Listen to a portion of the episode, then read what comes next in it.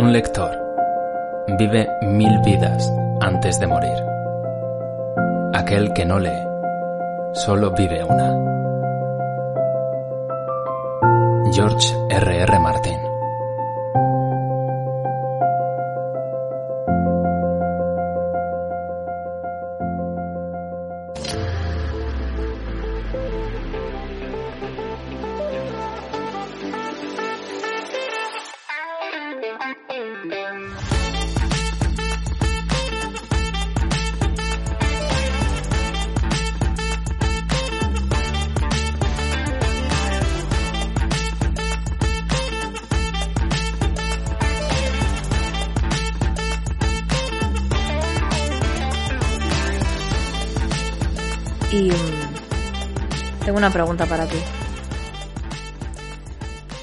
Dispara, vaquera.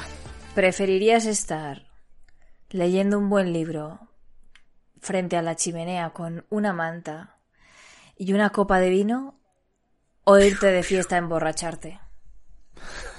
Pero a ver, ¿qué clase, qué cla- ¿Qué clase de pregunta es esa? No, me recuerda un poco, no sé, me ha recordado tanta... eh, cuando hablamos de lectura muchas veces, siempre viene, me, me viene esta, esta especie de anécdota que ya se ha convertido en un meme en, en mi cabeza por lo menos, que es estas, estas eh, dicotomías son súper excluyentes entre sí siempre. Rollo, ¿prefieres eh, cultivar el espíritu con un buen libro o eh, perderte en un coma etílico y estar en coma 30 años? ¿Sabes? Que es un poco como, bueno, joder.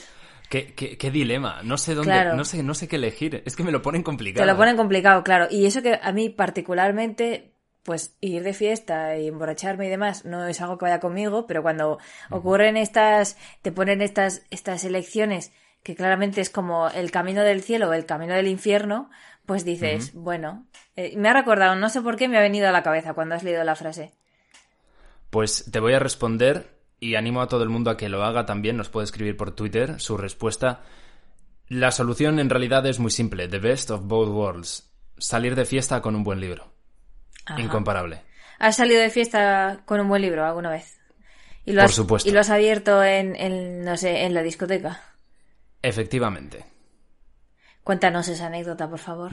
No, no, es una falsa anécdota, no, no ha sucedido. Yo me llevaba libros a todos lados, esto es verdad, pero a discotecas que tuviera una mini mochila con algún libro dentro, no lo descarto, porque típico que... Sales del colegio y te vas, eh, te vas de Claro, fiesta. no, no al colegio, Claro. pero... pero si me tocaba coger un tren para ir a no sé dónde o lo que sea, pues si me llevaba el libro, claro, luego me lo quedaba todo el rato. Entonces, pues el libro salía conmigo. Entonces yo tenía la compañía del libro todo el rato. Ya. Sabía que los, per- los personajes del libro estaban bailando conmigo. Ya, ya, ya, ya, ya, ya, ya. Bien, pero, bien. pero bueno, ya que, ya que has sacado esa, esa separación, ¿no? Entre una, una decisión y otra, como tú bien has dicho, como entre el cielo y el infierno, pues hay que aclarar que a un lado. A un lado. ¿En qué lado? No sé en qué lado situarte exactamente, ¿eh? Estás ahí, ahí. Ah, en el eh, a- cielo de A infierno. un lado, claro, claro, a un lado de este, de este limbo, de este limbo entre la fiesta y la literatura, tenemos eh, a nuestra querida e incomparable Wow. Eleazar Herrera, arroba Eleabania en todas las redes sociales. Gracias. Hola, Ander, ¿qué tal? Muy bien. ¿Y tú? Ah, ¿Cuál es el lugar más raro al que has llevado un libro alguna vez? Yo, pf, no sé. No se me ocurriría quizá un chiqui park o algo así, ¿no? Bueno, nos vale, nos vale. está sí, bien, no lo bien. sé. Yo creo que, yo creo que sí. Leyendo en la piscina de bolas. Exacto. En plan, no quiero juntarme con vosotros, pedazo de orangutanes. Voy a leer aquí a Tolstoy con nueve Así, años. como, como debe ser, como debe ser. Claro. Mientras las pelotas multicolores volando, pero a ti no te hacían nada porque tenías el poder de la lectura contigo. Exacto, exacto. Es que, pues bueno, hay que decir también que al otro lado de este limbo, entre la party y la literature, tenemos a mí, Ah, Under, under Monbiela. under Monbiela. Arroba Under Monbi en todas las redes sociales. Cuando. No, no, espera un momento. Cuando. cuando estás en el cielo eres Under Monbiela. Y, ¿no? Y cuando, cuando estás en el infierno eres tipo Shander. Shander, no, eso sería más la organización 13. Bueno, es un poco, un poco casi lo mismo, ¿no? El incorpóreo. Claro. Sí, eh, podría ser. Claro, pero en realidad cuando estoy en el infierno... Shander Trombiera o algo así. no, pero también sería Under. También sería Under. ¿Por qué? Porque estaría... Under...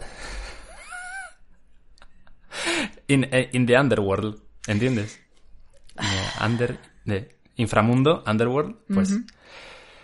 Ya, ya. Y esto es Lumac y... Y podéis también encontrar el podcast en todas las redes sociales, concretamente en Twitter y en Instagram como arroba Lumac Podcast.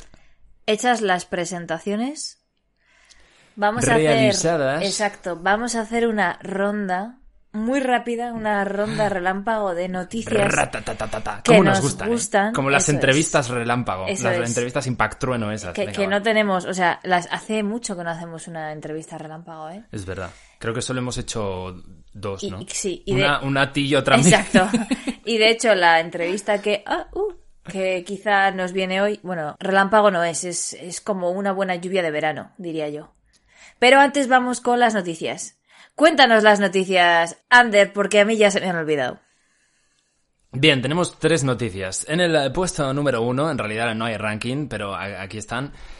Primero, tenemos que anunciar algo que nos hace mucha ilusión y que nos ha pillado bastante desprevenidos a los dos. Que en este caso sería que. Redoble de tambor, por favor. Así me gusta. Es que cuando tenemos calidad, ¿cómo se nota? Claro, claro. Estamos aquí Gavilán y yo haciendo. Bueno, es que se, notaba además que Gavilán ha aportado al redoble. Tenemos que anunciar que, efectivamente, Lumac somos two-time Ignotus Nominis. Nos han nominado por segunda vez, por segundo año consecutivo, a los premios Ignotus, eh, organizados por la Asociación Pórtico, que celebra también la ISPACON. Y, y, pues que two time, two time, Ignotus nominis, Eleazar, ¿cómo te queda? Pues me quedo estupenda, porque este año no hemos hecho ningún tipo de campaña y sin embargo nos ha ido muy bien porque nos han nominado, ya nos nominaron el año pasado, pero es cierto que el año pasado le dimos bastante bombo, ¿no? Porque nos interesaba mucho. Nuestro primer año. Claro, claro, y nos interesaba mucho que la Asociación de Fantasía, Ciencia Ficción y Terror de España, acapórtico nos, eh, bueno, pues supiera que existimos y, que, tenemos un podcast de género, efectivamente, no solo de literatura, sino de escritura de género, que yo creo que eso es todavía más nicho, si es posible. Así que, claro, pues es estupendo. Sí, sí, es, se ríe, pero es que es es que es la puta verdad, la verdad. es, cuando es lo que hay, es lo que Nos hay. Nos escuchan 20 este y el del tambor, pero los 20 y el del tambor son, sois lo más. Efectivamente, queremos daros las gracias a los 20 y al del tambor, sobre todo, por hacer ruido. Y el tambor es Gavilán. Mira. Siempre, siempre. Y, y, habernos eh, nominado por, por, segundo año consecutivo, porque como dice Eleazar, este año no habíamos hecho campaña, habíamos puesto, a lo mejor creo que fue un tweet. ¡Eh, eh! ¡Recordad! si os acordáis, que, sepáis que se nos puede nominar otra vez. Pero, pero fue una grata sorpresa, la verdad es que no nos lo esperábamos. Eleazar y yo dábamos por hecho que no íbamos a estar eh, entre los nominados. Y pues por lo dicho, muchas gracias a los 20, al del tambor, a nuestro grupo de Telegram maravilloso que siempre está ahí día a día comentando cosas muy interesantes, a todas las personas que nos escucháis siempre y a todas las personas nuevas que nos estéis escuchando ahora por vez primera, pues muchas gracias por nominarnos ya el año que viene. Ya el año que viene, efectivamente. Es que este año ya solo queda, así como lo cuento muy rápido y pasamos a la segunda noticia porque tampoco me acuerdo de cuál es. Eh, este año eh, eh, ¿qué digo yo de este año? los ignotus se valoran de la siguiente manera. Hay que estar eh, ¿cómo se dice? Me sale registrado, pero no es la palabra. Cuando me pasa esto, hay que estar censado. Eso es. Eso es. Hay que estar censado en los ignotus para poder votar en las categorías que hay muchas y muy diversas, desde novela corta, eh, novela, digamos, extensión natural de novela, producción audiovisual, que es donde entramos nosotros, mejor artículo, obra autopublicada, en fin, hay muchísimas categorías, todas giran en torno a la producción de obras de ficción de género, es decir, de estos tres tres géneros que hemos comentado antes. Y después de este de la digamos la del censo salen los nominados que es donde estamos nosotros. Y luego la gente, pero que está censada, es decir, que no es un voto popular de yo llamo a mis colegas y, hacemos todos una votación coordinada, eso ya no es, eso ya es más no difícil, se puede. al menos. Es ilegal, está prohibido. Es ilegal, está prohibido, pero el voto coordinado existe. Van a pillar. Claro, claro, van a pillar. Entonces está muy bien. Mm, yo, tanto si salimos nosotros como si no, yo recomiendo siempre estar muy al día de de todo lo que hace la asociación, porque además de los premios ahí está la Ispacón, que es donde se resuelven los ganadores del Ignotus, que este año es en Ferrol, y además hay muchas otras actividades ad hoc durante todo el año. o sea, em, clubes de lectura, presentaciones, en fin. Que está muy bien. Que vayáis a echarle un vistazo a Pórtico y le deis los dineros, que creo que son 15 euros y es... Eh, ahí va, esto es para los socios. Estoy mezclando info. Soy fan. Bueno, que está todo de puta madre. No hace falta pagar nada para censarse. No hace falta pagar nada para censarse, es totalmente gratuito. Eh, todo lo del tema de votar, seguir a la, a la sociedad no cuesta ni un centavo, o sea que si queréis ir a buscar información, la asociación se llama Pórtico, los premios son los Ignotus y con todo eso dicho ya podéis encontrar información suficiente en el Internet. Pero a esto hay que añadir que la segunda noticia que tenemos y de la que Leazar tampoco se acuerda es que también es una noticia que también está muy relacionada con esta asociación, con Pórtico, y es que cada año, además de los premios Ignotus, además de la Spacon, convocan una antología de relatos llamada la antología Visiones.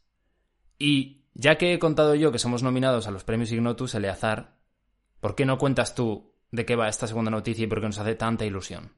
Bueno, pero si ya has dicho lo más importante, y es que nos han seleccionado para la antología de visiones de este año. Que está muy bien. eso, era lo más importante. Hombre. Eso era lo más importante. Claro que era lo más importante. Porque lo más importante es que nos han nominado. Y luego ya contamos que nuestro relato es una auténtica fantasía, no solo porque esté marcado dentro del género fantástico, que es así, sino porque nuestras compañeras de escritoras de burras, que son, que fueron este año las eh, eh, miembros del jurado, catalogaron nuestro relato como ecofantasía. Y me parece, pues eso, una fantasía, una ecofantasía total. Nunca pensé que podría, no sé, Qué, qué, ilusión, porque no lo hicimos un poco con, con, esa idea, lo hicimos con idea de hablar de la temática de este año, que eran mundos sostenibles, y, y claro que queríamos dar esa, una visión incluso positiva sobre, pues no sé, sobre la transformación ecológica, pero que, que, que, que, absoluta, es que me encanta, es que me encanta que nos hayan, que, que el primer relato que vaya a salir nuestro sea ecofantasía. Tú no sabes, eso me apasiona. A mí me hace muy feliz también, claro, y más viendo el, efecto que, genera en ti, ¿no? Al final, como bien dice Eleazar, es el primer relato que hemos escrito entre los dos que nos van a publicar. Ya tenemos algún programa previo, si no me equivoco, el del Lumacversario, en el que hablamos de cómo es esa experiencia de escribir a cuatro manos. Y este relato de ecofantasía, que la verdad es que es muy guay la categoría, la etiqueta que han puesto pues nos hace mucha ilusión que vaya a formar parte de la antología Visiones, que estará disponible para la Hispacón. No recuerdo exactamente qué mes se celebra la Hispacón, es en noviembre. Es en noviembre. este año creo que es el primer fin de. O sea, el de Halloween no, el siguiente creo. Creo. Bueno, pues cuando, cuando la antología esté disponible os lo haremos saber. Por supuesto. No os preocupéis. Daremos la barra con eso, eso seguro. Tú verás. Sí, sí, sí. Así que la, la tabarra, o la vara, no la, la barra no. Pero. la tabara. y, la tabara. Y esa era la segunda noticia. Y luego la última es que. Ah, de esta me acuerdo ya. Porque es la más reciente. Claro, exacto. pues ¿cuál es? Es que ya tenemos los billetes para el Celsius. Sí. Chu, chu. Efectivamente, nos vamos a Avilés, nos vamos al Festival Celsius también por two times, segundo año consecutivo. y, y tenemos la idea de realizar conexiones en directo desde allí. No en, más bien un falso directo. Vamos a intentar grabar cositas desde allí que luego publicaremos cuando ya hayamos vuelto.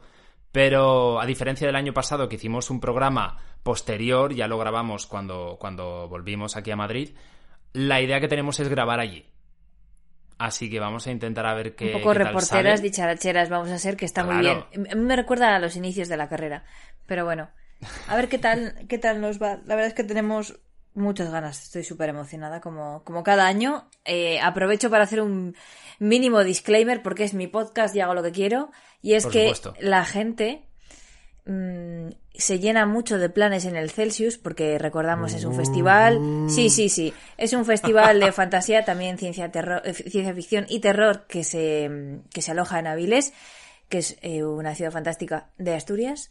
Y eh, la gente, pues obviamente, acostumbra a reunirse mucho y, a, y, a, verse porque igual es el, es de las pocas veces al año que te ves con pues mutuals de Twitter o compis escritores. Pero el disclaimer va de toda esta gente que se llena de planes cuando, bajo mi punto de vista, los planes, los verdaderos planes tendrían que ser estar en el auditorio y, o, en, las carpas con las escuchando las charlas porque es la única ocasión al año eh, hay más ocasiones ahora pero hasta hace muy poco eh, han sido ha sido la única ocasión del año para escuchar autores internacionales y nacionales hablar de sus procesos de escritura, de la creatividad, de cómo se componen las historias, de qué libros les gustan, de, o sea, de estudiar la escritura, porque, o sea, eh, escuchar a grandes escritores también forma parte del aprendizaje para escribir bien.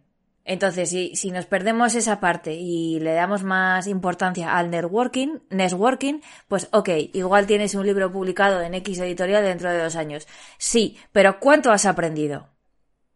Esa es una pregunta que yo dejo en el aire, cada cual que la conteste. Pues las afiladas preguntas han sido lanzadas. Yo tengo que decir que, que además de estar en el auditorio, que además está muy a gusto y muy fresquito, eh, mi plan favorito del Celsius es el de pillar una terraza ahí en la plaza donde está todo el ambiente y ver pasar la tarde que la gente se... que... Eh, eh, me, ha, flipado, me ha flipado muchísimo porque es como yo aquí haciendo una especie de haciéndome la Dalí de las de las charlas y tú also under mi plan favorito es quedarme en una terraza de echar la tarde. Efectivamente. Hablando de libros hablando de literatura entre charla y charla. entre charla y charla. Pues, entre charla y charla, pues una sidriña, un poco de cerveza belga, lo que sea. Y, es que yo tengo, el año pasado fue así, yo tengo muy buen recuerdo. Eh, la gente iba yendo, viniendo, hablábamos de cosas, nos enseñábamos los libros que habíamos comprado, comentábamos las charlas y luego nos íbamos todos juntos al auditorio y planazo. Y ya está. O sea que sí. ¿Sí? No, no, no, no voy a decir nada, no voy a decir nada. Te pensabas que me iba a meter contigo. No, no, voy a dejarlo pasar, voy a dejarlo pasar. Pero vamos. que, ahora está, manteniendo el silencio, pero, pero, eh, esto lo hemos hablado en privado y le hace yo muchas veces y está de acuerdo conmigo y me da igual lo que, lo que bueno, bueno. quiera hacer creer de eh, cara eh, a las Cuidado, cuidado. Yo no digo que no me tome algo con gente o no sé qué. Yo por supuesto que hago eso. Pero que creo que donde hay que estar y donde, donde estamos todas las tardes son cuatro horas, las cuatro horas de, de, reglamento, vamos, estamos en el auditorio escuchando y yo en concreto tomando apuntes incluso. Entonces, bueno, pues cada cual sus priorities. Claro, y si luego esos apuntes se pueden comentar en, tranquilamente al sol en una terraza, pues es que, ¿qué más quieres? Todo, todos son ventajas, todos son ventajas. Y es que... Yo creo que ya deberíamos empezar a saltar al tema que nos ocupa hoy, que es un tema muy bonito, apasionante y diría que uno de los más satisfactorios de investigar, por lo menos en mi, por mi parte, porque me pareció muy, mm, muy bonito, muy, que te llena mucho, ¿no? Te reconforta muchísimo. Y es la biblioterapia. Suena como muy potente. La biblioterapia, se te llena la boca con la biblioterapia. Biblioterapia. ¿Verdad que sí? Es por las B, como bobo. Sí, bobo es, igual, pues igual. es igual. Entonces, ¿la biblioterapia en qué consiste exactamente? Porque la palabra en sí suena a que puede ser como una terapia, ¿no? De, de, de psicólogo, algo relacionado con la psicología, en la que tenemos que leer, a lo mejor delante del psicólogo. Eh, va- Van por ahí los tiros, tiene que ser una biblioteca, biblioteca terapia. Puede ir por Oye, ahí. Imagínate, imagínate que, que tienes tanta confianza con, con tu librero, ¿verdad? Que te va recomendando libros y esos libros van, van sacando de ti emociones, eh, vas, vas consiguiendo empatizar más con personajes, vas eh, expresando tus, eh, tus sentimientos, pues es que eso sería fantástico, ¿verdad? Ojalá más libreros de confianza, también te digo. Pero bueno, pues la biblioterapia es muy similar, pero en nuestra búsqueda de información no tenemos una, una definición definida por la RAE, pues por lo que Mm. sea hay muchas, pero esa no. Pero yo he encontrado una que, uniendo unos puntos, te la voy a leer, yo creo que es bastante completa. Dice así. Terapia basada en la lectura dirigida que favorece la interacción entre personas y la expresión de sus sentimientos. La biblioterapia requiere de la acción de un biblioterapeuta que funciona como un intermediario entre el lector y, los libros, o eh, la lectura. Y digamos que la terapia se compone de, una, de un programa de lectura diseñado para facilitar la recuperación de los pacientes que sufren enfermedades mentales o trastornos emocionales. Entonces, consistiría, claro, estamos hablando de una lectura realizada en voz alta. Sí, Una eso lectura es. guiada por esa persona experta que tendríamos que realizar en voz alta y esa lectura o los matices que extraigamos de esa lectura son los que a lo mejor pueden cambiar nuestro estado de ánimo, pueden ayudarnos a, a encontrar herramientas para algo que nos preocupe, por ejemplo. ah, pueden- Entiendo que pueden- sí. Pueden ah, son como podrían ser como una especie de, de ayudarnos a, a- a aislarnos, ¿no? A evadirnos, pero en el buen sentido, no evitando aquello que, que nos ha hecho eh, ir a terapia, sino que gracias a lo que estamos aprendiendo, primero conseguimos centrarnos en otra cosa como es la lectura y luego además de esa lectura estamos obteniendo herramientas, como he comentado antes, que nos pueden ayudar a, superar ciertos temores o ciertas cosas que nos pueden pasar en el día a día. Sí, yo diría que es como, como que los libros eh, son un manojo de llaves, ¿no? Que van abriendo diferentes partes de, de nuestra cabeza o de nuestro corazón, ¿no? O de nuestras eh, emociones y, y esos libros, con esos libros eh, el, el terapeuta consigue adentrarse en una parte de nosotros y a cambio nosotros conseguimos exteriorizar, ¿no? Yo no, no sé, es una es un pensamiento que me ha venido ahora mismo. Podría ser, la verdad. Me parece muy guay tengo que decir. De hecho, el término biblioterapia parece ser que es bastante más posterior lo que es el nombre, pero ya tiene un origen muy antiguo. ¿Cuánto de antiguo? ¿Cuánto crees? Pues, Ahora, los etruscos, bueno, no lo sé. pues probablemente desde antes incluso de que surgieran los propios libros. De que surgiera la imprenta, me imagino. Puede ser. Porque Sí, al sí, final claro, llevamos, pero total- llevamos totalmente. la humanidad lleva escribiendo historias ah, desde antes de que se creara el papel, me refiero. Pues justamente, y sí. De hecho, yo tengo aquí apuntado que en Egipto, el faraón Ojo. Ramsés II, el primero no, el segundo, mandó Nos grabar en el frontispicio, esta palabra me hace siempre muchísima gracia, frontispicio de su biblioteca, la frase remedios para el alma. Y es que sus bibliotecas se localizaban en templos deno- denominados casas de vida, que eran como centros de conocimiento eso, y eh. espiritualidad. Me parece precioso, porque es como remedios para el alma. ¿Y cuáles son? Las historias, por supuesto. Es que es Y bonito. los, los, los lugares que, que protegen, ¿no? O que recopilan esas historias son las casas de vida. Es Eso que es. Es que es- es, es- precioso. es eh, increíble. No sé, es, es- son estas cosas que dices. Por supuesto que esto lo tenía que...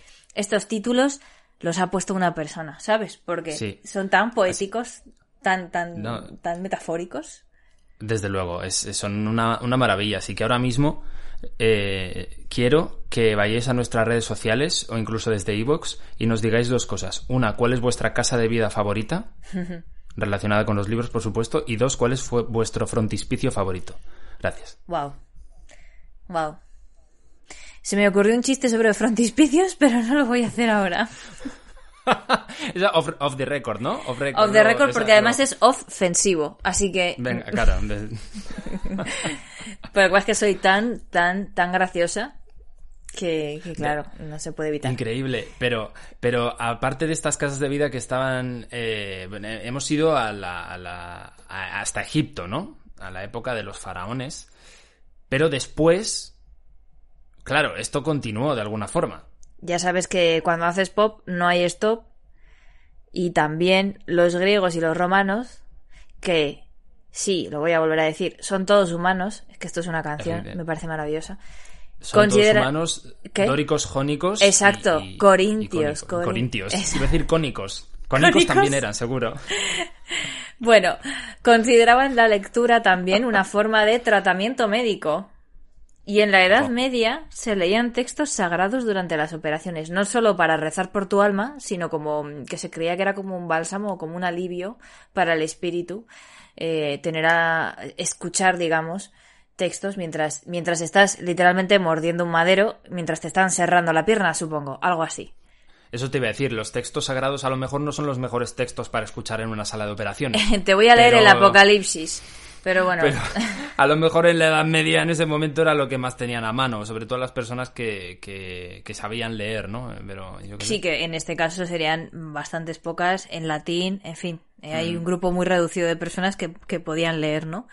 Pero, pero bueno, el caso es que si la lectura vuelve muchísimos, bueno, continúa en nuestra historia siendo un, un remedio, un bálsamo para nuestra, para nuestro corazón. ¿Y, y, qué pasó después? Y después de, ya, ya en épocas un poco más actuales, ¿qué, sucedió? Pues resulta que tenemos un teólogo alemán que se llama Heinrich, que fue, digamos, eh, el que oficializó, quien le puso nombre a esto, ¿no? Dijo, biblioterapia es esto. Y es, él se encargó de difundir la práctica de la biblioterapia a través de su obra titulada Biblioteca de Enfermos, en la que se estudió la fuerza curativa de la literatura, que eso es otra frase para marcar la fuerza curativa de la literatura. Es que es preciosa también. Desde luego. Luego quiero, quiero hacer yo un hot take, como has hecho tú, eh, sobre el Celsius, sobre todo lo que estamos viendo ahora, cuando terminemos un poco con, con, la historia de la biblioterapia. Que hay que decir que el término como tal, el término biblioterapia, pues como bien ha dicho Leazar, no está. Realmente no tiene como una definición. Eh, no sabemos muy bien en qué momento. Parece ser que el momento clave en el que se estrenó o se empezó a utilizar más este término fue aproximadamente en 1916, a raíz de un artículo publicado en la revista The Atlantic Monthly. ¿eh? en la que un tal doctor Bankster, que recetaba libros a quien los pudiera necesitar, eh, imagínate, ¿no? Increíble receta de libros. Es que ir, ir a la a la librería con una receta y, te que cuesta te cueste, más barato el libro. iba a decir lo mismo, digo que claro, como lo paga la seguridad social, te cuesta un pavo el libro. bueno, en Lumac vamos a necesitar de eso, yo creo. Uf, madre mía, esto es una idea, esto es idea de negocio, ¿eh? Ojo, apúntala. Apúntala, apúntala. No, no es broma. Y, bueno, lo que, lo que decía el doctor Bankster sobre, sobre el tema de, recetar libros y sobre estos libros que, como hemos visto hasta ahora, siempre estaban muy relacionados con la curación, ¿no? Él decía que un libro puede ser un estimulante, un tranquilizante, un irritante o incluso un soporífero. La cuestión es que el libro, la lectura, debe hacerte algo. Y tú tienes que saber qué es. Habla ya como de mientras vas leyendo, analizar qué sensaciones, ¿no? Reconocer qué sensaciones te está generando esa lectura. Dice, un libro puede ser de la naturaleza de un jarabe calmante o puede ser una cataplasma de mostaza irritante. Que yo creo que estas son sensaciones, a lo mejor no tan gráficas, pero que cuando hemos leído ciertas historias que nos han generado algo, todos hemos sentido como distintos tipos de sensaciones y sentimientos, algunas agradables, otras desagradables, algunas eh, como un jarabe calmante, otras como una cataplasma de mostaza irritante. Lo va a decir todas las veces hasta que le diga, es cataplasma. Y lo voy a remarcar. cataplasma, pues pues no, no, pero, pero al final sí que, sí que es cierto, ¿no? Eh, pero, pero obviamente en este caso se hace hincapié no solo en que estemos centrados en la lectura, sino que al mismo tiempo cuando esa lectura nos transmita cierta sensación, cierta emoción, trabajemos en identificar qué es o cuál es la emoción que estamos sintiendo y qué es exactamente lo que nos ha hecho sentir esa emoción. Sí, o sea que aquí digamos que aquí eh, en este momento, en el momento eh, temporal del doctor Bangster y posteriormente, o sea, hasta ahora mismo 2022, leer un libro produce muchas cosas, pero una de ellas es que te obliga, o sea, tienes que hacer un ejercicio de introspección constante. Esto me molesta, esto me gusta, esto no sé qué me hace sentir. ¿Por qué no lo sé? Pues por esto, esto, esto, esto. Al final vas quitando capas, ¿no? Vas quitando capas y acabas dando con la emoción o con, o con, o si es por empatía, en fin. O sea que punto número uno es un ejercicio de introspección constante. Y un libro, además, es estimulante por la parte eh, neuronal, ¿no? Por la parte cerebral, porque al final eh, coges un libro y estás una hora disociando completamente. o sea, porque estás, tú, eh, estás leyendo ¿no? Esto es como el código. Estás leyendo, estás escribiendo código. Son letras, son, son un conjunto de palabras, etcétera. Son fonemas. Eh, pero, pero luego se traducen, en el caso del código es un, es un vídeo, es un videojuego, es una imagen, y en, el, y en el caso de los libros es exactamente igual, son imágenes que suceden en tu cabeza, las estás viendo tú porque está, tu, tu cerebro está trabajando. Y eso es muy guay, muy guay. Introspección y estimulación. Y ahora que hablas de introspección, yo lo que quería comentar va un poco por ahí, no exactamente por el tema de la introspección, sino por el tema de la lectura, que es algo que está muy asociado a la lectura.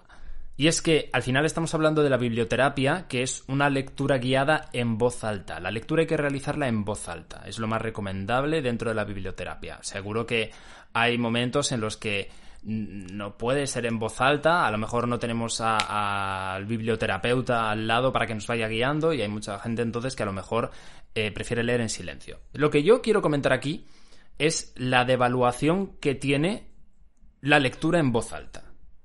Porque a mí me da la sensación de que leer en voz alta es como cosa de raros, sobre todo si lo haces tú solo o incluso cuando lees a alguien, tiene como ese estigma eh, que dice. Porque, porque está. La lectura en voz alta está más bien asociada a aprender a leer, ¿no? Cuando, cuando tenemos que aprender a leer.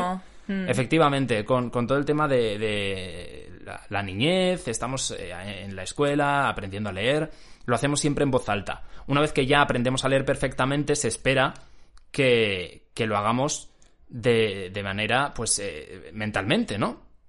Que es un poco también lo que comentabas tú con el tema de la, lectura, siempre es algo que se asocia muchas veces con la introspección, con el silencio, sobre todo con el silencio, con el estar en una especie de burbuja. Eh, y, y me parece muy curioso, me parece muy curioso porque al final las historias si empezaron a contarse, si empezaron a transmitirse, fue en voz alta. Fue, se leía en voz alta, antes obviamente se contaban de memoria, pero las historias para transmitirse siempre se, contaban en voz alta. Y que es cierto que, al final estamos eh, en un momento en el que la lectura, pues bueno, no, no está en su momento más álgido de moda y claro, pues al final, eh, quieras que no, la lectura en voz alta, pues todavía menos, porque es algo como comentábamos. Tengo que hacerte un disclaimer. Yo sí que creo que la lectura está bastante de moda y de hecho, eh, entre comillas, pero sigue, sigue siendo, o sea, ha aumentado de popularidad. Ahí tengo que, tengo que desligarme de tu opinión, querido, porque eh, sí que me parece que, de hecho, ahora con redes sociales y con, digamos, con la globalización, tenemos acceso a mucha más eh, cartera de, de lecturas, de tipos de historias, y creo que la gente tiene más donde buscar y donde engancharse a la lectura, que quizá antes que había como tres cosas y ya está, ¿no? Sí, pero no, no sé si meternos en este debate porque no, va por no van por ahí los tiros y si nos metemos a lo mejor podemos tardar mucho, pero yo también tengo la sensación de que por muy globalizada que esté el tema de la lectura, al final las personas que buscan historias distintas, historias de otros países, son las personas que ya leían de antes. Oh, sí, sí, sí, estoy de acuerdo contigo, pero nunca sabes en qué momento alguien coge un libro que casualmente han traído de manera, pues, eh, poca tirada o que es muy distinto a lo que hay en el mainstream, encaja, le cambia la cabeza a alguien, es decir, un libro es una supuesto, y puede, y puede generar...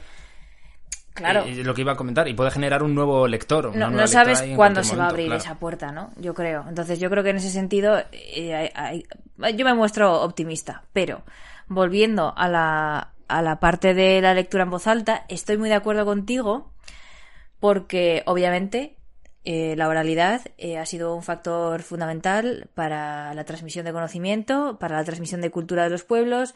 Em, los cuentos y las fábulas tenían, por supuesto, una, una función didáctica muy importante en los niños y creo que eso, cuando eres mayor, como que de repente, como pasa con todo, ¿no? De niño tienes que, tienes que expresar muchísimo hacia afuera, pero eh, conforme te empieces a hacer mayor, tienes que guardar, te enseñan a guardar, no te enseñan a, soltar, no te enseñan a, a, expresarte, ¿no? Yo creo que ahí eh, la labor del biblioterapeuta, la edad que sea, creo que, y de, de mis psicólogos, sin ir más lejos, eh, es, es precisamente eso, ¿no? Que no nos cerremos.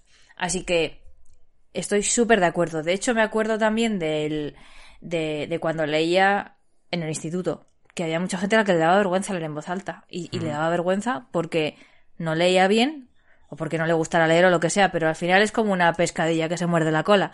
No leo bien, me da vergüenza, como me da vergüenza no lo hago, cuando lo hago me da vergüenza, ¿sabes? O sea, al final no, paras. Y muchas veces también es pensar, ¿para qué voy a leer en voz alta si en el caso de que yo quiera leerlo, no lo voy a hacer en voz alta?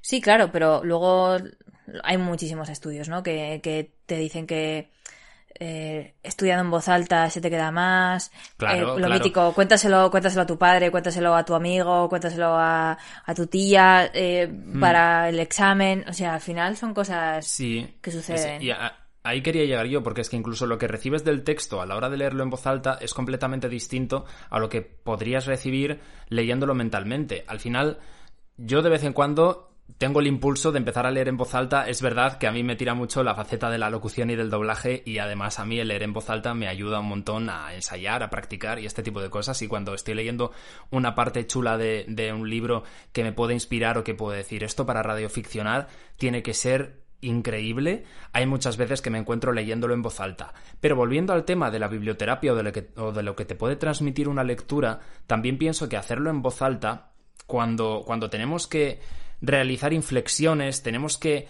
pararnos más en las palabras porque tenemos que pronunciarlas, al final lo que estamos recibiendo también es muy distinto a cuando lo hacemos mentalmente, que a lo mejor mentalmente es que vamos como un tiro, que muchas veces a lo mejor, sobre todo en partes a lo mejor, que, que nos tienen muy enganchados, o que también no nos gustan mucho, a lo mejor las leemos mucho más rápido mentalmente porque las leemos como un poco lectura diagonal, ¿no? No podemos esperar a saber qué pasa, lo leemos rapidísimo o queremos pasar rápido esta parte. Bueno, vaya rollo, tal, lo vamos leyendo mentalmente y va pasando muy rápido. Sin embargo, si tuviéramos que hacerlo leyendo en voz alta, lo que recibiríamos por parte del libro sería también completamente distinto. No hay debate una vez más. Yo también opino eso y que al final la mm, lectura en voz alta le añade un, un tono de color más a, a lo que le, añade relieve al texto plano, digamos. Yo creo que podría resumirse así, ¿no? Yo creo que sí. Yo creo que en, en resumen sería eso. Pero, aunque hemos estado hablando de Egipto, griegos y romanos, que eran todos humanos, eh, el teólogo alemán y todas estas cosas, tenemos que decir que la biblioterapia no es tan lejana como puede parecer en un principio, sino que en España hay, hay iniciativas en España que son muy chulas también, relacionadas con la biblioterapia. Por ejemplo, está el proyecto Biblioterapia, Lecturas Saludables, que cuenta con la participación de profesionales de Bibliosaude, que es la biblioteca virtual del Sistema Público de Salud de Galicia, ojo ahí, y de la Red de Bibliotecas Públicas de Galicia. Hay también una iniciativa que nos pilla un poco más cerquita a ti y a mí, ¿no, Eleazar? Ah, la de la biblioteca de Muskis, ¿verdad? Lecturas que curan. Qué bonito. Es que también, en fin, los nombres. Que es una iniciativa conjunta del área de, pediatría de Osakidecha, que es el sistema público de salud del País Vasco. Otro que también me alucina. Eso, dile, dilo. es que, es que Este, este me encanta, me, me, me, pero, pero antes, antes de decir, vamos a dar una pista de por qué. Es porque precisamente hemos hablado todo el rato de que la lectura en voz alta es algo que se asocia con los niños, ¿no? Sí, eso es, como niños, eh, pues niños con ansiedad, niños con algún tipo de vulnerabilidad, en algún tipo de situación de vulnerabilidad, pero en este caso, el programa de la Biblioteca Municipal de Soto del Real Pedro de Lorenzo es un programa de biblioterapia para mayores, es decir, para personas ancianas, que también Mm, obviamente mm, necesitan y, muchas veces están en una situación de vulnerabilidad, que es más bien una situación de soledad eh, y quizá de recogimiento, ¿no? Cuando uno es mayor, mm, yo, yo alucino con la gente que cuando alguien se hace mayor es como, ah, bueno, sí, que, que les metan a una residencia, que no sé qué, en fin, por favor, ¿qué te crees? ¿Que no vas a ser mayor? No quieres, no quieres ver gente, no quieres hacer cosas divertidas, te crees que llegas a 70 años y ya no tienes derecho a nada. Es que me cabré sola, ¿eh? de verdad, porque vamos. Así que muy feliz de que exista la biblioterapia para personas eh, mayores lo que, iba, lo que iba a comentar ahora, que era un poco volviendo a la oralidad de las historias, las personas sobre todo que antes relataban este tipo de historias eran las más mayores, ¿no? Porque eran las que más experiencia habían tenido o de esas experiencias las que tenían la capacidad de decorar un poco si las querían convertir en historias fantásticas o lo que sea para contarlas al, al resto de la familia y de alguna manera ahora sería cerrar el círculo y es guiando a esas personas ancianas a través de la biblioterapia ya sea descubriéndoles a, ellos nuevas historias para que lean o leyéndoles a ellos esas historias para ver qué, qué, qué emociones sienten al escucharlas, es, eh, pues, como tú decías, Eleazar, a mí me parece una, maravilla. Al final, eh, en cualquier etapa de nuestra vida tenemos que intentar vivir una vida plena y tenemos que eh, intentar eh, tener conocimiento y, capacidad de expresar nuestros sentimientos y de sentirnos acompañados. Y, eso es lo que hacen las historias. Sí, sí, sí. Y es que si no fuera así, yo hubiera estado muy solo. yo también, no te creas. Yo, en fin, de adolescente no tenía muchos amigos. Da igual. Los libros de eh, fiesta, si es que es lo que decía. claro, claro, claro, claro, claro. Ya. Ya hablaremos de eso. bueno, y hablando de asociaciones españolas que trabajan todo este tema de la biblioterapia que hemos estado viendo, hay una que teníamos muchas ganas de que estuviera en Lumac. ¿No, Eleazar? ¿Qué traes? ¿Qué tienes? ¿Qué tienes para mí? Bueno, no, no lo traigo yo. Aquí lo, hemos, lo hemos traído en conjunto. Ha sido como un un, un, coworking, un trabajo en equipo. un coworking es muy fuerte. Un, ¿eh? coworking. ahora en, los podcasts también se lleva eso, está, está en todos lados. Claro. Eh, pero era algo que ya hemos comentado en programas anteriores, teníamos muchas ganas de, de hablar de esto. Y es que contamos con la presencia de Elena Domínguez, que es la directora de la Asociación Perros y Letras aquí en Madrid. Hola Elena, ¿qué tal? Hola, ¿qué tal?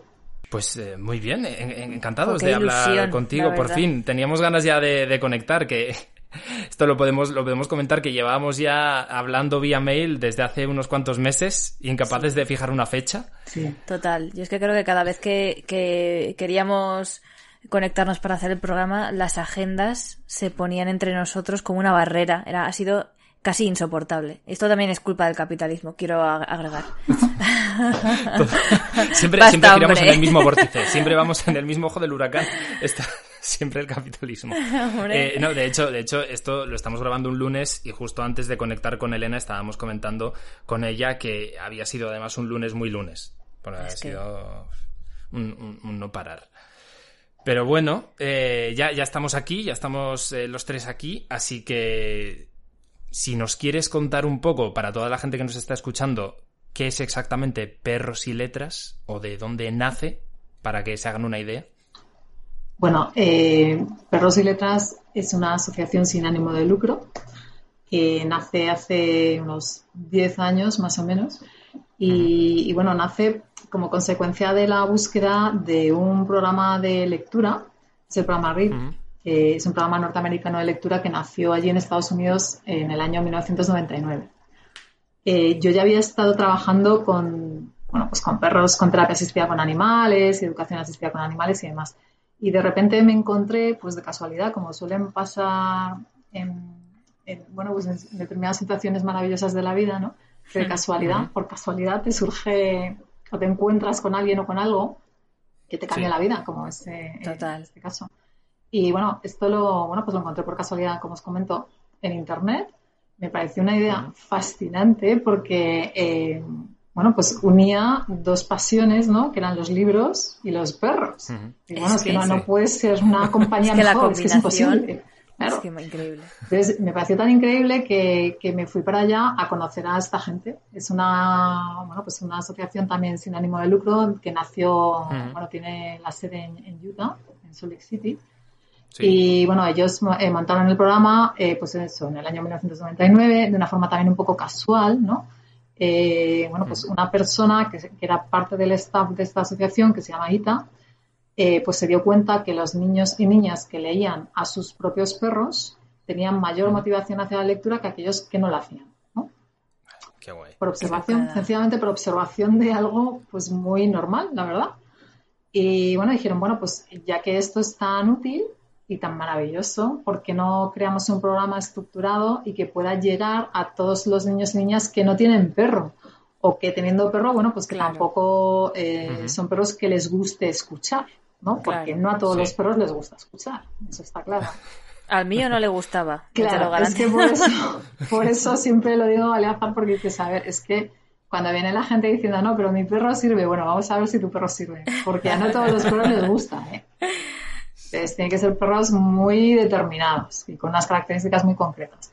Total, que crearon el programa y lo, primero lo implementaron, lo implementaron, perdón, por primera vez en la biblioteca pública de Salt Lake City y comentan que tuvieron tanto éxito que a la semana eh, estaban recibiendo llamadas de, de todo Estados Unidos para ver cómo podían desarrollar el programa en otras bibliotecas. porque fue fascinante. Y bueno, a raíz de ahí se eh, introdujeron también en colegios. Y bueno, pues aquí estamos. Desde el año 99 han ido creciendo un montón. Ahora somos pues más o menos unos 7.000 equipos que estamos en 27 países. Y bueno, pues trabajando con ello a tope en diferentes entornos, con diferentes tipos de personas, porque no solamente trabajamos ya con niños y niñas, sino con personas de todas las edades. Para que os hagáis una idea, leemos incluso con gente mayor de 100 años. Ostras. Estamos encantadas de la vida. Así que esto abarca todo, todo el espectro que, os podáis eh, pues imaginar. Bueno, es que sí que sí que tiene que ser, ya son años, porque efectivamente en el 99 yo tenía ocho años, quiero mm. decir, podía haber sido yo esa niña a la que, porque claro, mi perro era como yo solo quiero que me tiren la pelota, por favor. Así que yo, yo leía, intentaba mucho, la verdad, leer a, mi, a mi perro, era un Yorkshire maravilloso, y, y es que era incapaz. Yo casi iba, me acuerdo de que iba como con, con los mortadelos detrás de él, a ver si me hacía un poco de caso, no pasaba. O sea que me alegro de que haya perros tú intentabas. Intentabas leer a tu perro, te perseguía. Sí, sí, yo intentaba, sí, sí. Digo, ¿me vas a escuchar? No pasaba, claro. Pero entonces, la, pregunta que tengo yo es si has intentado hacerlo con... Porque Leazar ahora tiene dos gatos, con, con Irian y con Gavilán. ¿Has intentado leerles a ellos? Yo les leo, claro, a mí, ellos me escuchan hablar mucho en voz alta porque también en cuarentena hablábamos mucho, ¿no? No quedaba otra. Yo vivía sola, así que ellos eran eh, eh, yo era su radio prácticamente. Yo creo que ya no me soportan, ¿eh? Yo creo que cuando me, oyen hablar dicen, desconecto, chaval. O sea, o sea que, qué maravilla. Esto es, eh, a mí me, ha surgido la pregunta, ¿qué, tienen, qué necesitan, qué aptitudes necesitan los perros para, para ser los idóneos para este programa? Bueno, pues lo, principal, que es lo que siempre nos comentaban en Estados Unidos y realmente lo hemos comprobado, es que sean perros que les encante estar con la gente. Tienen que ser perros muy, muy sociables. Eh, quizás la, la, característica básica, ¿no? El carácter, el carácter de los perros. Porque cada perro junto a su dueña, insisto además en el tema de que somos las dueñas, o sea, son perros de familia, no son perros de la asociación. Son perros que cada una tenemos en nuestra casa, eh, que por supuesto cuando se jubilan permanecen con nosotras, obviamente, es que son parte de la familia. Entonces, eh, bueno, eh, el perro junto a la dueña se evalúa, se examina cada dos años, nos tenemos que examinar para comprobar que efectivamente seguimos siendo equipo de lectura. ¿no? ¿Y qué, evaluamos en esos exámenes? Pues principalmente el temperamento del perro, como os he comentado, lo principal. Eh, perros muy calmados, muy estables a la hora de la lectura. Eso no quiere decir que luego sean perros manta cuando salen de, los colegios, ¿eh? Porque son perros, vamos, yo te diría que la mensa mayoría son hiperactivos, les encanta hacer el loco por los... O sea, yo tengo perros cabra totalmente cuando salen de los colegios, pero en los colegios tienen que ser perros muy calmaditos, muy estables, muy tranquilos y sobre todo muy disfrutones con la gente, que vayan buscando a la gente, ¿no? Sí. Eh, ojo, no que toleren a la gente, sino que realmente les guste la gente, que disfruten. ¿no? Eso por una parte. Por otra parte, evaluamos el nivel de obediencia eh, y luego el vínculo, el vínculo que hay entre el animal y la dueña, porque es fundamental conocer a tu perro, porque al fin y al cabo va a ser tu, compañero de trabajo. Entonces le tienes que conocer perfectamente y saber si está triste, contento, apagado, si está cansado porque ha dormido poco, por lo que sea pero que en todo momento tenemos que saber y conocer cómo está el animal, porque estamos trabajando con él. Así que es, lo, es la característica básica. Ojo que también leemos con gatos. A ver, eh, en Estados Unidos tienen más gatos, nosotros en España solamente hemos tenido uno, Pipe, en La Rioja, y bueno, ya es mayor y tal, con lo cual ya está jubilado. Pero sí que es verdad que también se evalúa, o sea, tenemos un examen específico para gatos. Y, pero claro, es más complicado. Yo lo considero más complicado porque, eh, por ejemplo, en coles mm, no nos dejarían entrar por, el, tema de las alergias. ¿vale? Claro. Que son más alergénicos en principio que los, que los perros. Eso sería mm. como más complicado. Y yo personalmente, pero eso sí que es eh, bueno, pues una sensación personal, eh, creo que los perros te dan más juego en, en, cuanto a que les puedes adiestrar para hacer determinadas cosas. Sí, y los gatos no. Los gatos son son un poco caóticos. Ya sabes, ya que son, tienen su, bueno, son más independientes, van a su aire y tal. Sí, eh, sí. Eso, es lo que iba a comentar yo ahora. Para prepararse para este examen, ¿hay alguna especie de entrenamiento? ¿O hay que, no sé, alguna costumbre o algo que se, que se puede ir inculcando o algo así? Eh, está claro que tiene que, ir por la naturaleza propia del animal, ¿no? Que, que le guste mucho estar con la gente, pero, pero para las otras facetas, ¿hay alguna especie de entrenamiento, de costumbre que haya que mantener? No, es que lo principal, Ander, es, lo que te comentaba. Si, el animal tiene un carácter apropiado para ello, todo lo demás se puede trabajar. Quiero decir, una vez realizado el examen, luego empezamos con lo que es el, adiestramiento propio de la lectura, principalmente lo que es la permanencia en la manta ¿no? de lectura. Y ya está. O sea, quiero decir que a partir de ahí se pueden ir manejando o entrenando todos los truquillos. Pero lo, una vez realizado el examen, porque luego nos ha pasado, pero bastantes veces que la gente llega y suspende el examen. Entonces, que sabes, es que no tiene sentido entrenar antes cuando ha suspendido, con lo cual no te vas a poder. Claro, claro. Es que es eso. Bueno, lo has, lo has, comentado que todo nace del programa Red, que a mí me parece curioso comentar, eh, viene de la palabra Red, que es leer en inglés, pero en realidad son siglas, ¿no? Que son siglas de Reading Education Assistance Dogs. Sí. Que, que está, está, muy bien traído, vamos. Que, que, es que es una fantasía constante este programa, eh, también te digo. O sea, en fin. Y, y hemos visto que, que habéis estado en colegios, en residencias de mayores, también en centros de protección de menores y en centros penitenciarios. Yo creo, a mí esto me ha llamado mucho la atención. Yo creo que a la gente que nos escuche igual también les parece curioso. Cuéntanos un pelín más de ahí. Eh, es, es, un proyecto que nos encanta. Nos encantan todos, por supuesto, pero estos, eh, este de hecho surgió eh, el año pasado. Eh, pues nos llamaron, fue un, poco también casual, como os comentaba antes. Es que es verdad que a veces las cosas surgen, eh, bueno, pues de una forma que no, no premeditada y surge el milagro, ¿no? Así de repente. Entonces, eh, bueno, a través de la biblioteca de Soto del Real, que trabajamos muchísimo con ella, y que es una biblioteca fantástica, tiene unos proyectos increíbles. Ellos estaban leyendo eh, ya en la cárcel de Soto del Real, en un proyecto maravilloso. Y entonces, bueno, nos presentaron, nos propusieron la, la, introducción del programa Read allí con ellos. Y de forma también un poco, bueno, pues casual otra vez, eh, nos llamaron justo eh, en, el, mismo mes de la Generalitat de Cataluña para ver si podíamos entrar en cárceles de allí, de Barcelona y de, y de Tarragona. Entonces nos quedamos muy sorprendidas y empezamos a trabajar pues allí en Barcelona y en Tarragona y en, el centro penitenciario de, de Soto del Real. Eh, el proyecto fue, bueno, espectacular, de verdad. Eh, Qué guay. Encantadas con la recepción que tuvo y sobre todo con, el impacto que tuvo, ¿no? Porque luego, obviamente, pasamos cuestionarios de satisfacción y tal, tanto a las lectoras, digo lectoras porque las de las eh, personas de Cataluña, las cárceles de catalanas, eran mujeres, ¿no? entonces, bueno, les pasamos un cuestionario de satisfacción y están todas encantadas, decían unas cosas preciosa, realmente emocionante. Qué bonito. Y bueno, pues nos pareció maravilloso, fantástico. Y de hecho, a raíz de ahí, pues eh, otra vez volvemos allí. De hecho, empezamos la semana que viene, otra vez. y vamos a ocho cárceles, eh, porque el año pasado estuvimos en tres en Cataluña y esta vez vamos a ocho cárceles, de Gerona también, de Barcelona, Tarragona, eh, Lérida, y por supuesto seguimos en Soto del Real, de una forma más o menos continuada. Y bueno, ¿qué os diría? Es que es, un proyecto que te da mucho. ¿Sabes lo que os quiero decir? Quiero decir que, no es que nosotros demos, sino que realmente tú recibes un montón. Eh, de cariño, de respeto, de bueno, de ver cómo la gente pues, evoluciona a todos los niveles, eh, tanto lo que es desde el punto de vista social, incluso os diría desde el punto de vista físico. O sea, quiero decir, eh, las personas que están allí se arreglan mucho más cuando va la perra a leer. Qué guay. Por ejemplo, ¿no? Nos comentan que la introducción de, o sea, cuando está la perra dentro de, la cárcel en ese día hay reducción de conflictos en el módulo, por ejemplo.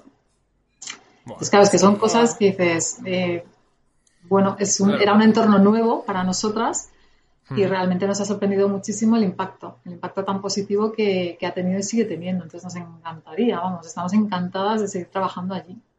Justo yo creo que, no sé si la pregunta de Ander iba a ir por ahí, pero la mía sí que iba a ir por qué beneficios, o sea, qué, cómo habéis notado cómo influyen los perros en, las personas con las que trabajáis, a las personas que tratáis, que yo creo que eso es obviamente una sensación de satisfacción personal, bueno, no es que impagable, desde luego. Mm.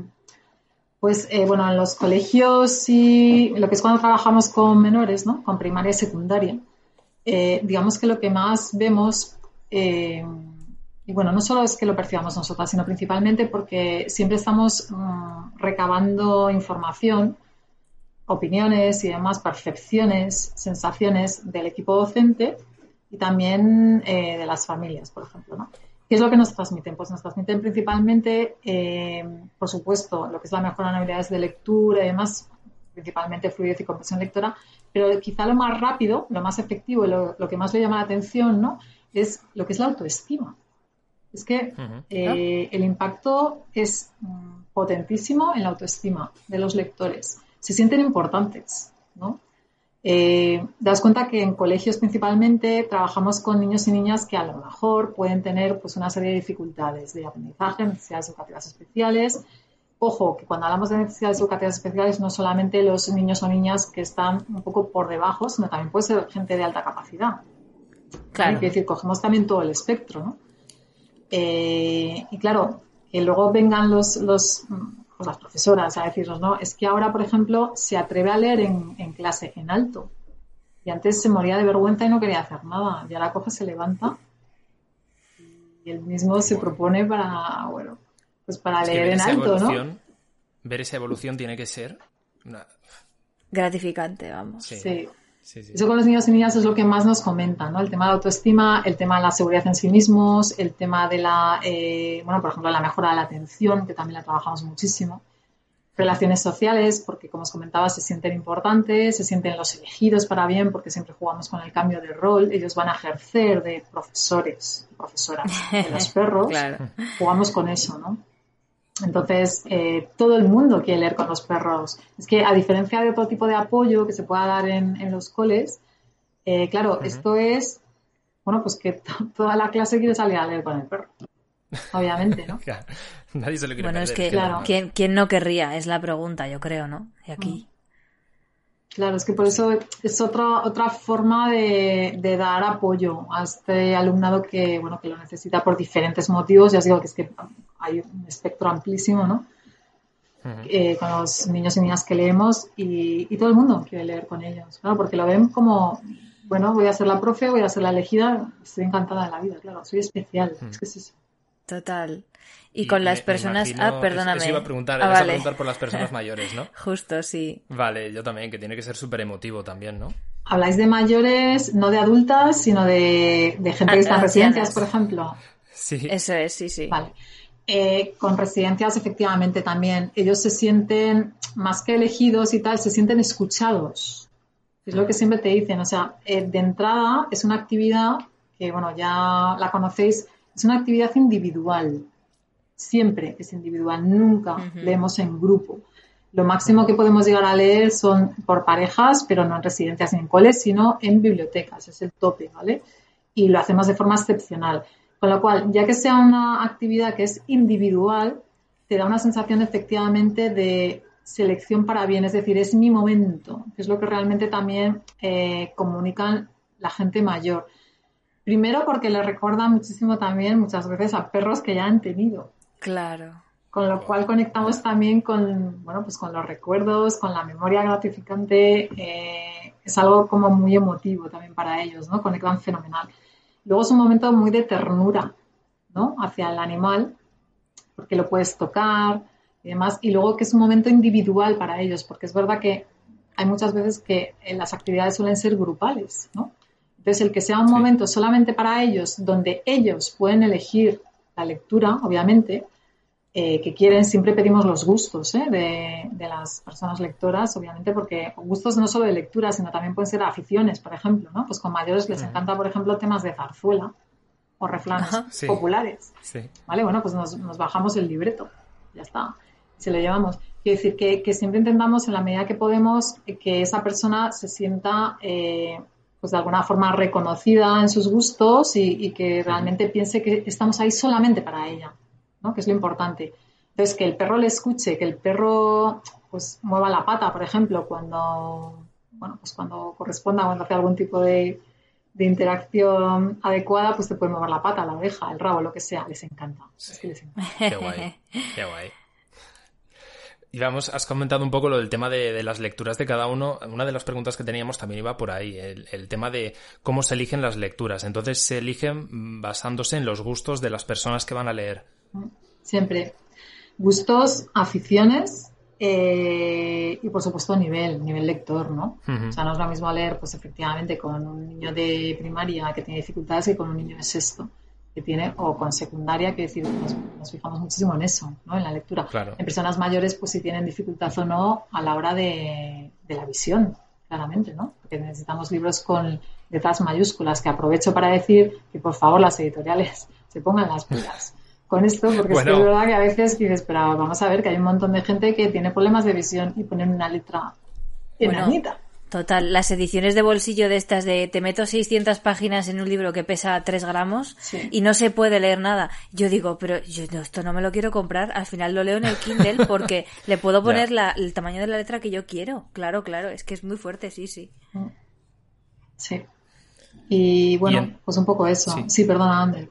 No, eh, iba, iba a comentar eh, preparar una jornada entonces. Cuando, cuando ya tenéis establecido el lugar, ya sabéis un poco qué lectura vais a llevar, ¿cómo, cómo es ese momento? ¿Cómo es el día a día? Es decir, mm. vosotras vais y, y, entonces eh, os repartís o porque si son lecturas individualizadas. Mm. Nos repartimos, no, no, bueno, no sé exactamente.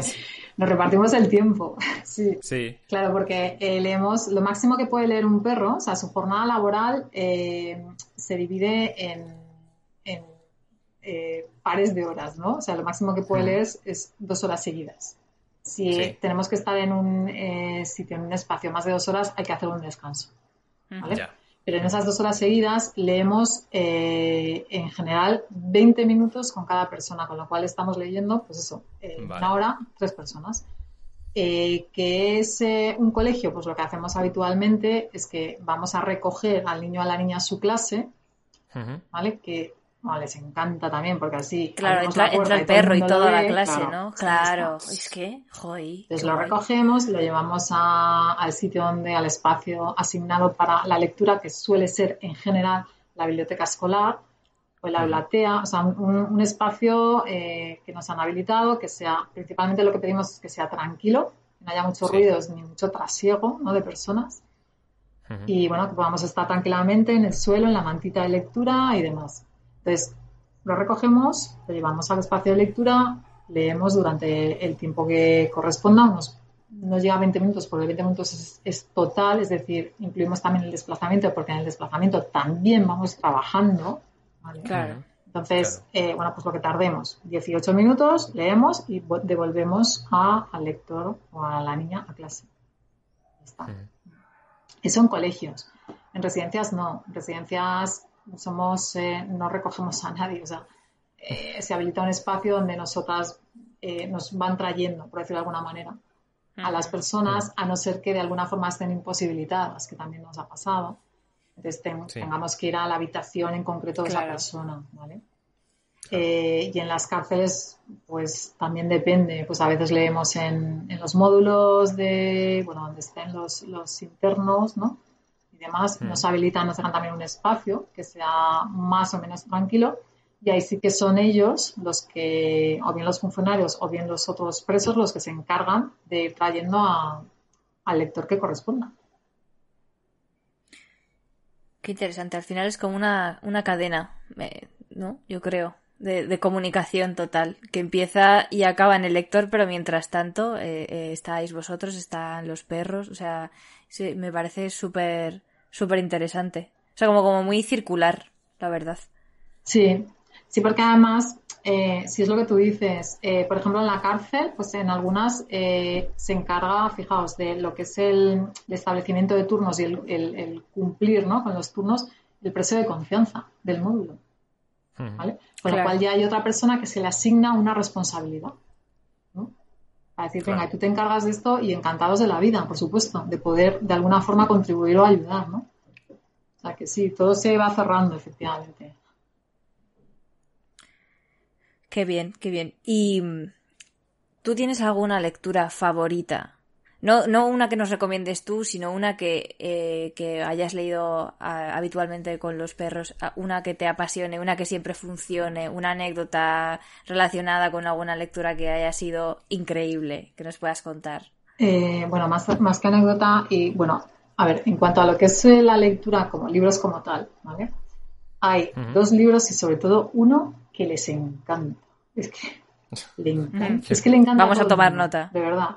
Porque además le encanta desde niños de, infantil, y se lo leemos nosotras, ¿vale? Hasta niños de, sexto de primaria. Y además es que lo hemos llegado a leer con gente mayor en residencias. Y dices, pero ¿cómo? Se llama Perro Azul. ¿Lo conocéis? Perro Azul. Ay, yo creo que lo habéis puesto alguna vez en redes sociales, ¿verdad? me quiere sonar. Sí, es que es maravilloso. Además tiene un, eh, tiene eh, unos dibujos así como de estilo fobista. Entonces eh, es como que les, llama muchísimo la atención. ¿Sabes? Los dibujos les impactan y, la historia es súper simple, por supuesto. Lo que está como muy, bueno, el azul es el héroe. Bueno, digamos que, pues eso, que, les encanta este, este cuento. A todos, ¿eh? ya te digo que es sorprendente. Ay, pues me encanta, me encanta la, cubierta, la verdad. Me, parece súper simpática. Sí. Sí, es muy guay. Y entonces vosotros también tenéis una... Mm, o sea, la gente puede donar a perros y letras. O sea, cuéntanos un poco sobre eso también porque queremos que la gente que nos, que nos escuche, incluso nosotros, tener la posibilidad de, de, tener toda esta info para, ¿por qué no poder donar? porque claro, es que es, los proyectos buenos, esto lo decimos mucho, los que merecen la pena hay que, hay que ayudar como sea, mediante difusión, que aporte quien puede, pero la difusión es principal. Sí, bueno, yo encantada además, Eleazar, y muchas gracias, además os lo agradezco, porque efectivamente es que nuestro material de trabajo son los libros. Claro. Entonces, eh, sí, claro, tenemos que estar ahí pendientes de, de ello, ¿no? De ir además, bueno, pues aumentando un poco la colección y demás. Entonces, eh, sí, claro que sería ideal que nos donara la gente. Además, eh, de, todas las, de todas las edades, ¿eh? como he comentado. porque de primaria hay un montón, pero de secundaria, por ejemplo, pues ahora tenemos menos. Eh, y también de mayores. De mayores eh, sí que es verdad que contamos, por ejemplo, en Soto del Real con la ayuda de la biblioteca de Soto del Real, que utilizamos mucho sus fondos, ¿no? Pero, por ejemplo, para las eh, cárceles de Cataluña, ahí sí que tenemos que ir buscando nosotras y comprarlos directamente. Y como os comentaba antes, que queremos que sea lo más personalizado posible, sí que es verdad que a veces es costoso encontrar el, libro adecuado y además para cada uno de los internos, internas y demás, pues bueno, al final es un dinero, obviamente. Claro, se puede hacer sí que es verdad, y eso lo reconozco que hay editoriales que sí nos han donado, ¿eh? No sé si se pueden decir, pero sí que todo nos han donado. Por favor, yo, yo si tú puedes decirlas, eh, nosotros podemos escucharlas, desde luego.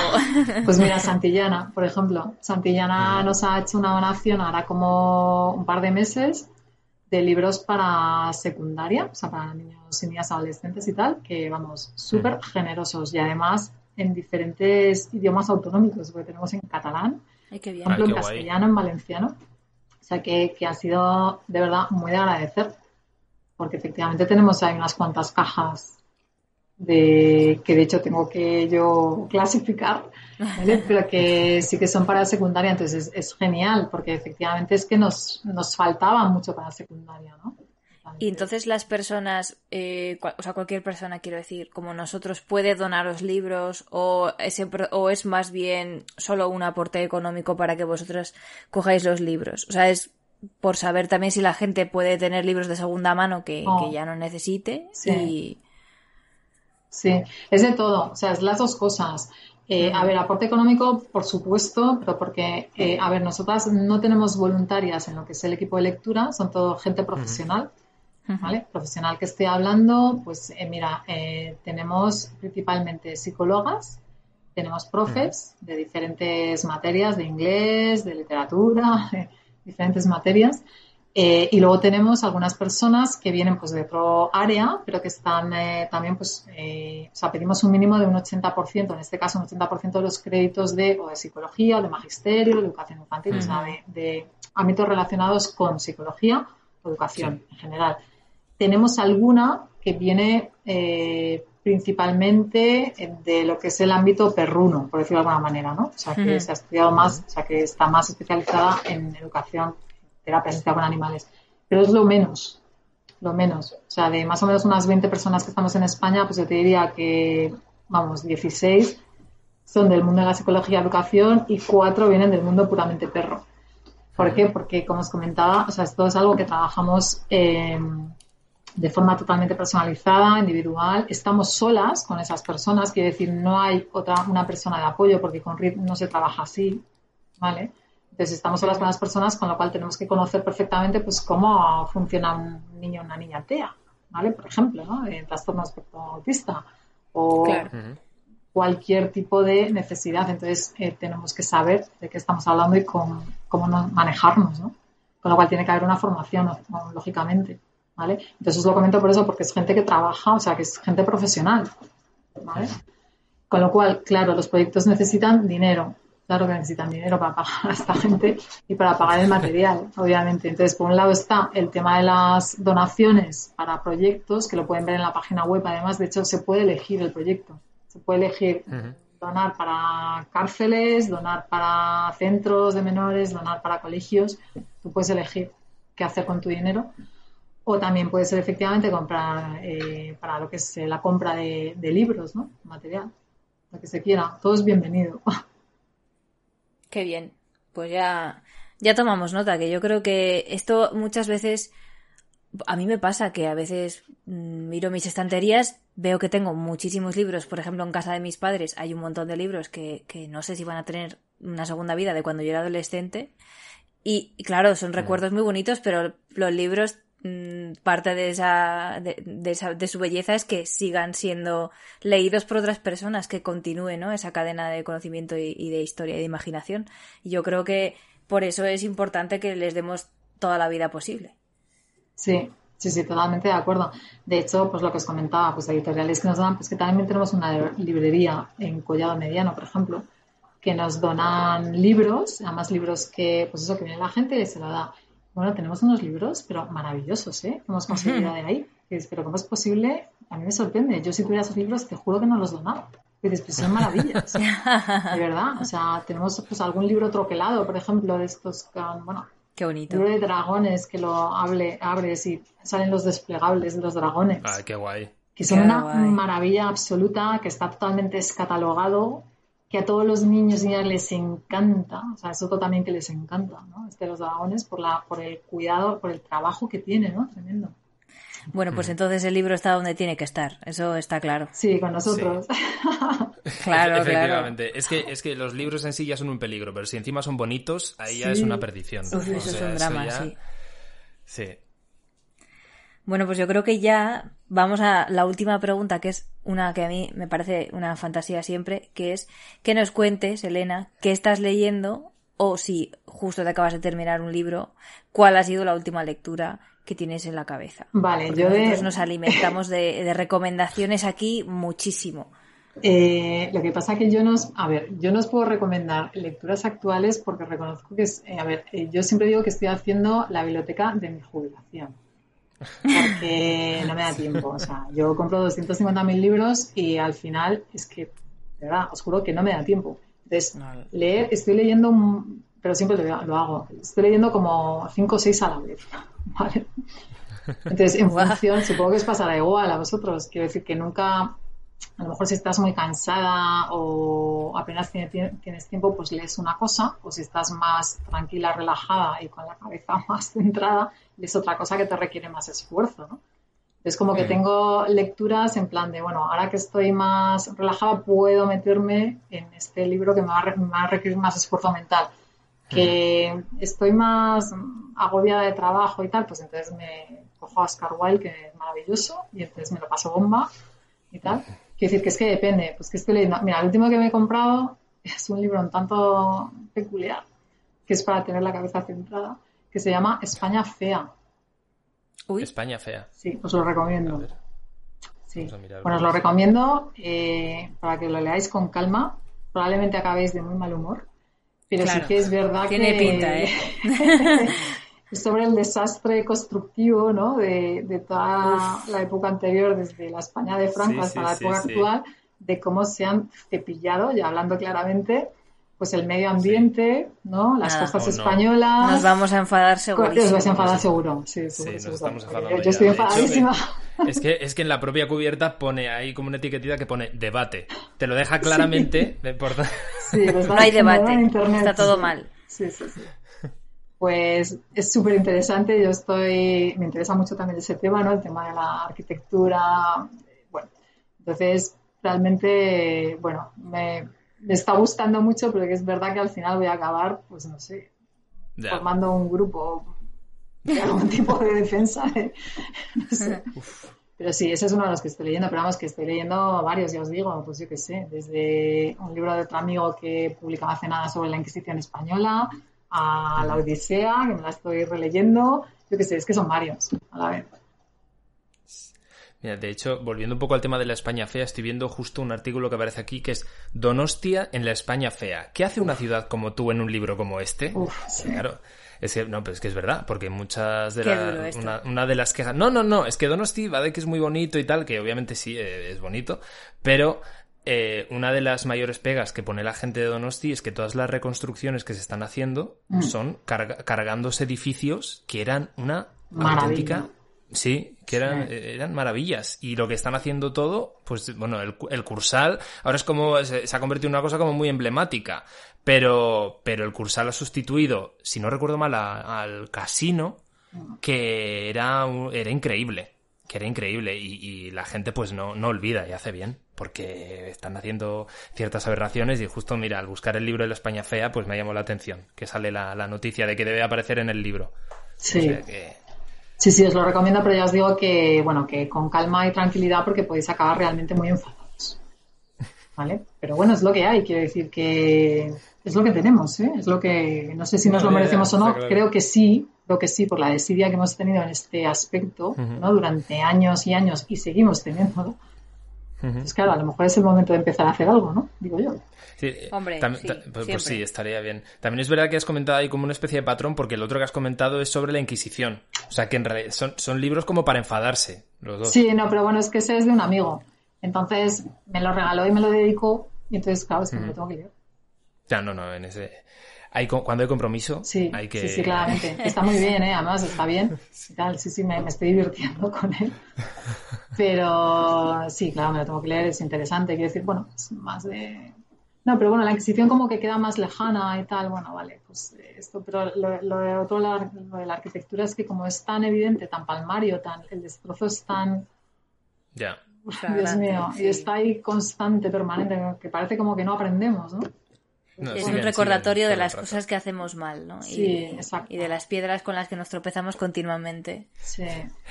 Sí, Eleazar, te das cuenta que siempre volvemos a lo mismo. Es que estoy harta, es que yo soy consciente de que nuestro programa dice que es de escritura, pero en realidad es eh, anticapitalista y luego ya se habla de otras cosas. Pero, pero vamos, es que nuestra agenda está derribar el capitalismo completamente. luego ya veremos qué pasa, pero... Sí, sí, es que habla de eso, ¿eh? del tema del neoliberalismo, cómo ha incidido a ese nivel, ¿no? Y, y el, el abuso completo del espacio público en beneficio de unos pocos, ¿no? Es, intolerable porque, el espacio público es nuestro al final, las costas son nuestras y las aguas y los bosques y tal es de todo el mundo. ¿no? Entonces, ¿cómo se ha utilizado de una forma realmente vergonzosa? ¿no? Pero bueno, que el, punto positivo es, conociéndolo, se puede modificar, ¿no? Se pueden hacer cosas a favor de, para evitar males mayores. Ese es el tema al final. Nos vamos a quedar con esta nota positiva porque como nos quedemos con, con la rabia a veces que nos traen estos temas, nos vamos más eh, con más calor del que ya hace en la calle, yo creo, que, que, es bastante. Sí, y, y, para terminar nos vamos a quedar con la participación, el cameo que ha habido ahí, que se ha escuchado sí, de eh. fondo. que, que, bueno, eh, se, se puede hacer una presentación eh, quién, anda por ahí? Sí, tengo, en concreto, bueno, yo tengo cuatro perros y detrás de mí ahora mismo tengo a tres, ¿no? Eh, uno es Rorro, que es uno de los perros lectores, es eh, un labrador de 10 años que está con un cencerro. Good boy. Sí, es que está bueno, pero es un encanto, o sea, es que los niños le adoran absolutamente porque es el perro más cariñoso que os podáis imaginar sea, es que está todo el día encima de ti, además demandando cariño. Bueno, es, un encanto absoluto. Luego tengo a Lope. Lope es un galgo. Eh, este pasa de todo. O sea, esta es la señora marquesa de la casa, o sea, no hace nada. ¿Vale? Es un vago, como todos los galgos, con lo cual está todo el día tirado en el sofá para que la acaricien. Ya está. Ah. Entonces están jugando entre ellos. Y luego tengo a Miguelito, que Miguelito es un pincher mini y le examinamos en marzo para ser perrito lector eh, tiene cuatro años y ha empezado ahora, o sea, le ha empezado a meter en los coles ahora. Bueno, un exitazo. Voy a tener que Primer día en la oficina, qué mono. Sí, bueno, bueno, es que es, total, es total este perro. Me gustaría que lo vierais. De hecho, todavía no está en la página web porque, como os digo, acaba de, incorporarse a, como equipo. Y, pero bueno, tiene exitazo total porque es muy pequeñito, entonces eh, es, es, monísimo. Es que es una monada de perro, tiene una cara riquísima, es súper cariñoso está todo el día poniendo el hocico encima para que cariñitos o la pata y tal. Y ya os digo que tiene, voy a crear un, club de fans de Miguelito porque, bueno, todo el mundo se lo quiere llevar a su casa, así que, bueno, es total. Y me falta Bea, que es la mayor, que fue la, la inicial, la primera perrita de lectura en España, que es otra labradora. Lo que pasa es que Bea tiene 14 años, está jubilada, hace lo que quiere, lo que da la, le da la gana. Se lo todos los jubilados, vamos. total, sí, se lo ha ganado. Y está por ahí, no sé dónde está. Su espíritu libre. Ay, qué bien.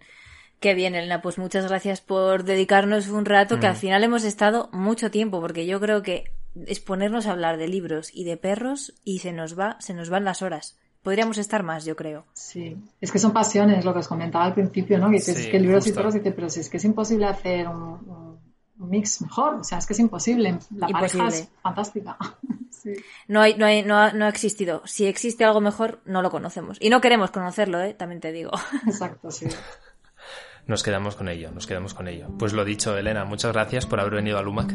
Y Y nada, que ya sabéis que tenéis que indagar un poco más sobre perros y letras, lo podéis encontrar fácilmente en internet, buscándolo un poquito, tienen redes sociales también. Y ya sabéis que podéis hacer además, podéis aportar, podéis hacer una donación que hace falta porque lo que hacen además está muy bien. Y, lo dicho, que muchas gracias por venir. Que no, no, que va al contrario, yo encantada. Eh, bueno, os agradezco un montón que me, hayáis dejado esta oportunidad para hablar de, las pasiones, ¿no? de mis pasiones. Eh, y bueno, os, agradezco un montón el proyecto además, porque ya os comenté que me parecía chulo lo vuestro. y me he sentido súper a gusto vosotros. O sea, que muchísimas gracias a vosotros.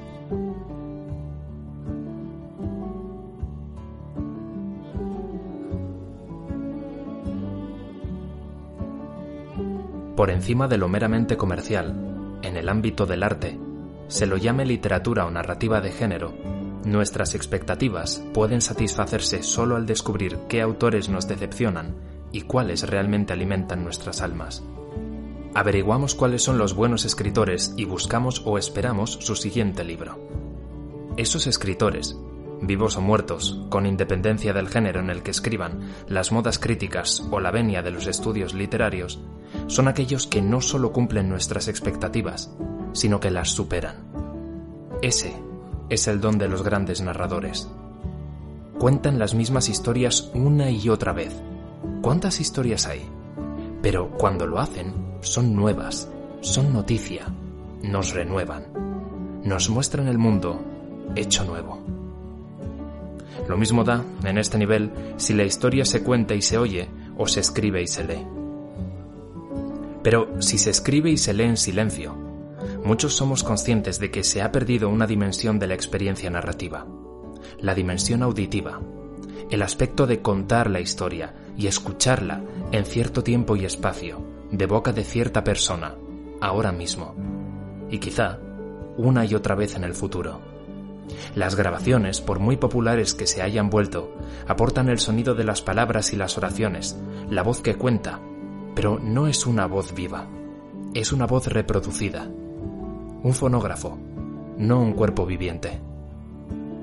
Así pues, la gente busca el momento irreproducible, la comunidad fugaz y frágil de la historia contada en medio de varias personas reunidas en un mismo lugar.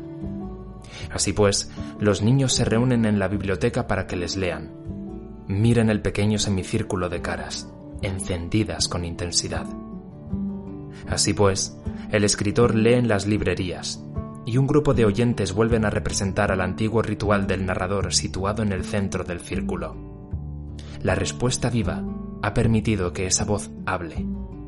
El narrador y el oyente satisfacen cada uno las expectativas del otro. La lengua viviente que dice la palabra, el oído viviente que la escucha, nos unen y reúnen en una comunión como la que anhelamos en el silencio de nuestra soledad interior. Contar es escuchar, de Úrsula K.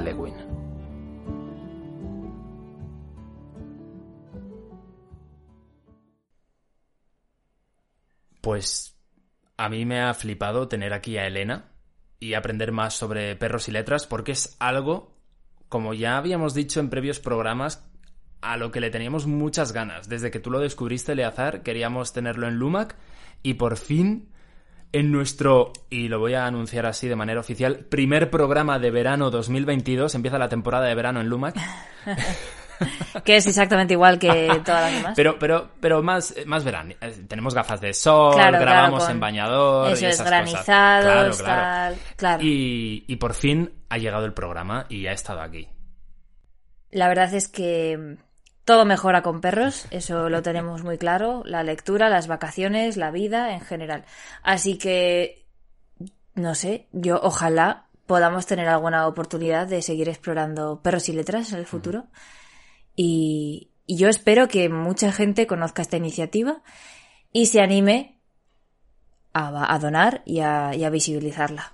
Yo, con poder leer junto a un good boy, a un big boy, Joder. Sería una pasada, ¿eh? Eso sería lo más. Pues sí, pues sí sería lo más. Y después de esto, tenemos que decir, ya que hemos comentado lo de la temporada de verano, que tenemos un par de sorpresitas que están ya ahí a puntito de salir del horno. No, se están viniendo. Se están viniendo, se están viniendo. No sabemos muy bien cuándo exactamente. Nuestra intención es aprovechar estos meses para, para generar algo que nos gusta mucho, que suena así, que es una batería de programas esta, persona está cansada ya. Hay que ir cortando. y, bueno, que, por mi parte es esto. Eleazar, si quieres lanzar algún mensaje sobre la temporada de verano. un mensaje veraniego, eh, que tenga ritmo. Un mensaje... Eh, basta, no, no me vas a hacer cantar. No me vas a hacer cantar. Yo lo único que, iba... Tu cintura te mueva como espuma y ya no puedes parar. Ya, mm, a estas alturas lo único que ya me queda decir es que Volveremos. Volveremos. Y el verano ya llegó.